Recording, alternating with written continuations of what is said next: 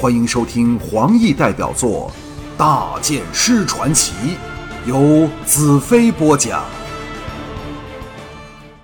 彩柔理所当然的道：“巨灵知道彩柔是不会说谎的，所以只有相信这唯一的谎言。”我不怀好意的冷笑道：“好，我就让你忍九百九十九个晚上，到第一千个晚上才占有你，让彩柔做个从未说谎的完人。”彩柔眼中爆闪出前所未有的动人艳光，毫不退让道：“你要我相信你这睁着眼说的谎话吗？”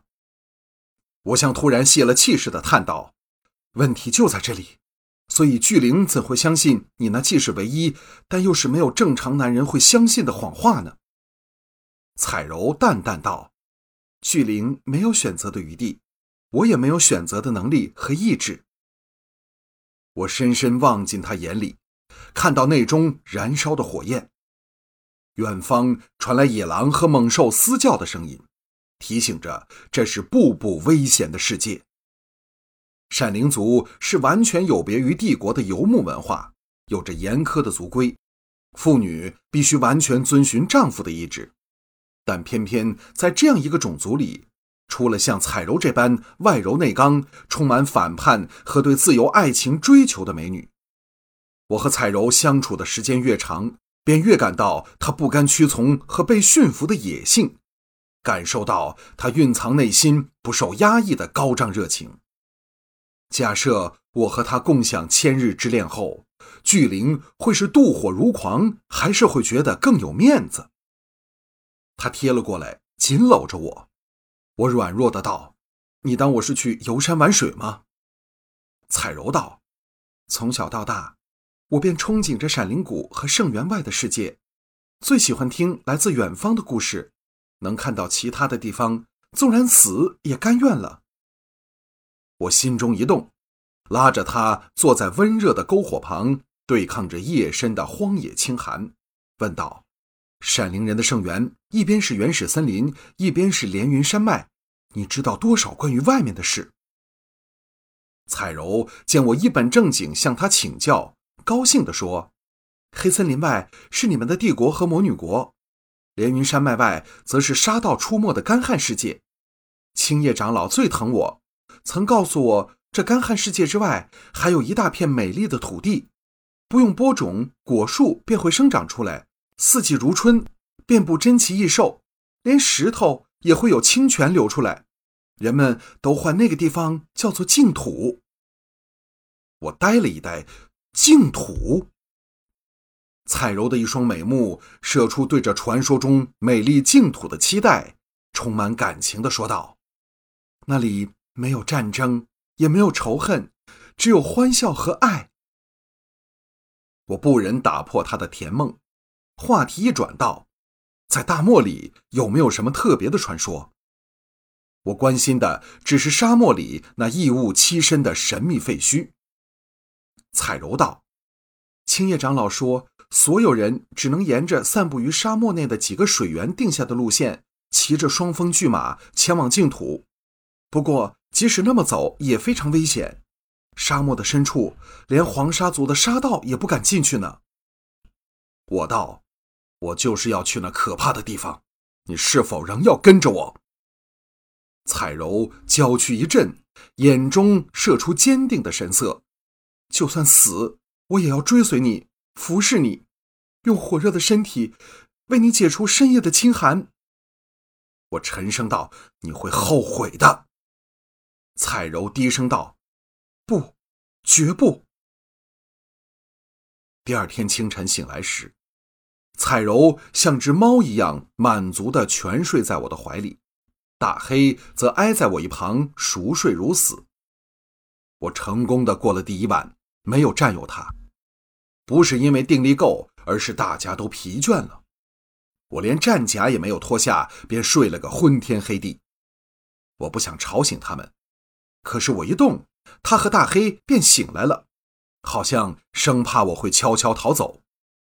彩柔慵懒地伸了个懒腰，将美好的线条扩展至极致，那是属于大草原的美丽。彩柔睁开眼睛，先看看我，后看看天色，惊得从我怀里跳了出来，粉脸通红道：“啊，我起晚了。”我微笑道：“昨晚你也睡晚了。”顺手把头钻过来的大黑夹着。彩柔兴高采烈地跳了起来，让我为公子准备早晨的梳洗。待要结账而出前，又扭头回来，抿嘴笑道：“至于穿衣这一项，就省了。”他这才去了。不一会儿，外面传来他的歌声，赞美着大草原的清晨。我心中一片宁和。自魔女死后，我还是第一次有这样的心境。彩柔，我们的命运将会是如何？火热的太阳高悬正天，使人难以想象昨晚夜凉如水的滋味。我和彩柔并排在草原行进。彩柔指着前方远处十多株像巨人般从低矮长草里长出来的奇形怪状的树，高兴地叫道：“看，那就是十八巨人树了。青叶长老说，由这里再走四天，就可以抵达进入连云山脉的夜郎峡了。”我转头向后面追来的大黑打气道：“跑快点今晚我们就在巨人的怀抱里扎营休息。”彩柔望向大黑吐出的大舌头，扑哧一笑，道：“这是只奇怪的狗，一只不平凡的狗。换了我们谷内的狗，早热的躺了下来。不过大黑，你不用怕，巨人怀里有一个美丽的大湖，让我教你游泳。”说着，又咯咯笑了起来。看着他娇痴的模样，不由想起昨夜他缠在我怀里的销魂滋味我心中不由一热。彩柔一夹马腹，抢前冲去，银铃般的笑声随风吹回我的耳中。看到他兴高采烈，我也心怀大畅，拍马追了上去，只苦了早跑得上气不接下气的大黑。巨人树高插入云，茂密的枝叶下，阴浓里躺着一个最宽处足有三十多尺的小湖。十八棵姿态各异的大树绕着湖水疏落有致、安逸骄傲地耸立着，使人想到小湖和大树间互惠共生的亲密关系。我们欢天喜地地跳下马去，在哗啦声中，大黑已跳进湖水里，四脚滑动，在湖面团团转转。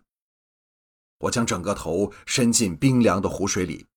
想起前天在溪水边遇上闪灵族人的奇妙遭遇，往下还会有什么意想不到的事情发生呢？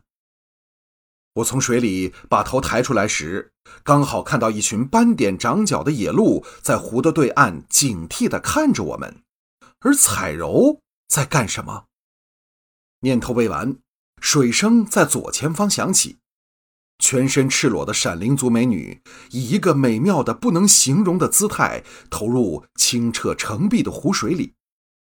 我完全没办法将眼光从她夺人心魄的美丽胴体移开，甚至拒绝生出那个念头。借着冲力，她闪亮的肉体在水底像大鱼般潜游，逐渐斜升往水面。哗啦，她从湖水中冒出头来。吓得野鹿们掉头便跑，在涟漪里，美不胜收的裸体再浮再沉，若隐若现。彩铃口中发出银铃般的笑声，充满欢愉的俏脸给我送来一个迷人的笑容，含着高度的挑逗意味，秀目盈溢着装载不住的野性、渴望和期待。我的头脑不受控制地发起热来。他的爱是毫无保留的，比西奇和华倩对我的爱更直接、更热烈。我记起了初遇西奇时，和他挤在屋仓窄小的地穴之内，整个天地充盈着他处女幽香的甜蜜滋味也想起被魔女拒绝时，悲愤之下和华倩在战地的营幕里抵死缠绵的激情。前者死了，后者现在正在干什么？是忙碌地打理着魔女国，还是在怀念着我？我的心在绞痛着。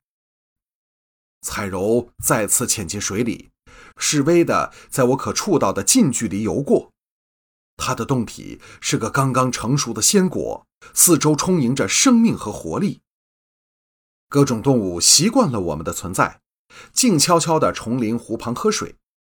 天空中的鸟儿又掠了下来，其中拖着彩尾的一只大蓝鸟在天空笔直掠下，穿进湖水里，再出来时，口中已衔着一尾鱼，带起一串水珠，重投入阳光下广阔的长空。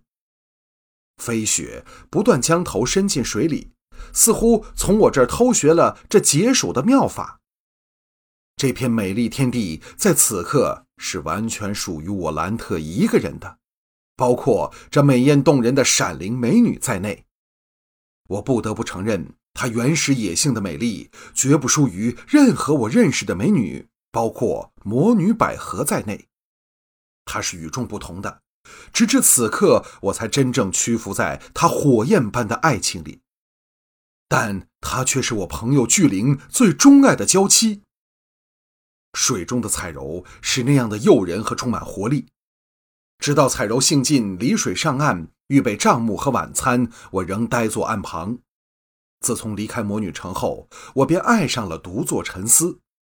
只有思念，才可使我重温不能挽回的往昔。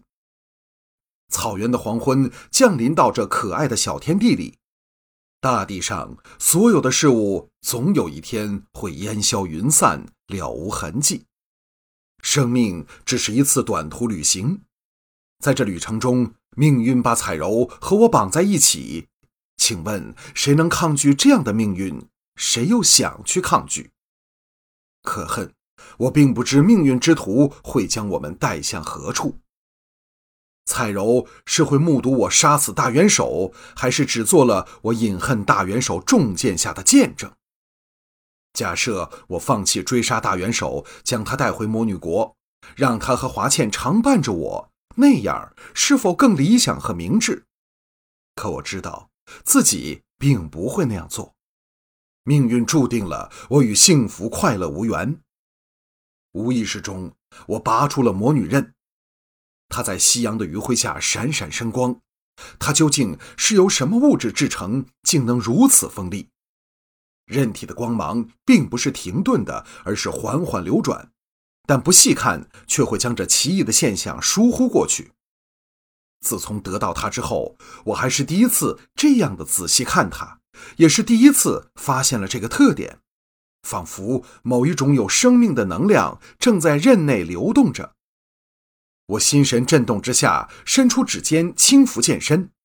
当我轻触到剑锋上时，一阵奇异的灼热由刃锋传入我指尖里，我吓得赶忙缩手。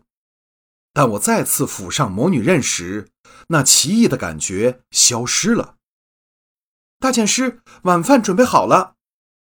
彩柔的声音传来，使我心中一暖。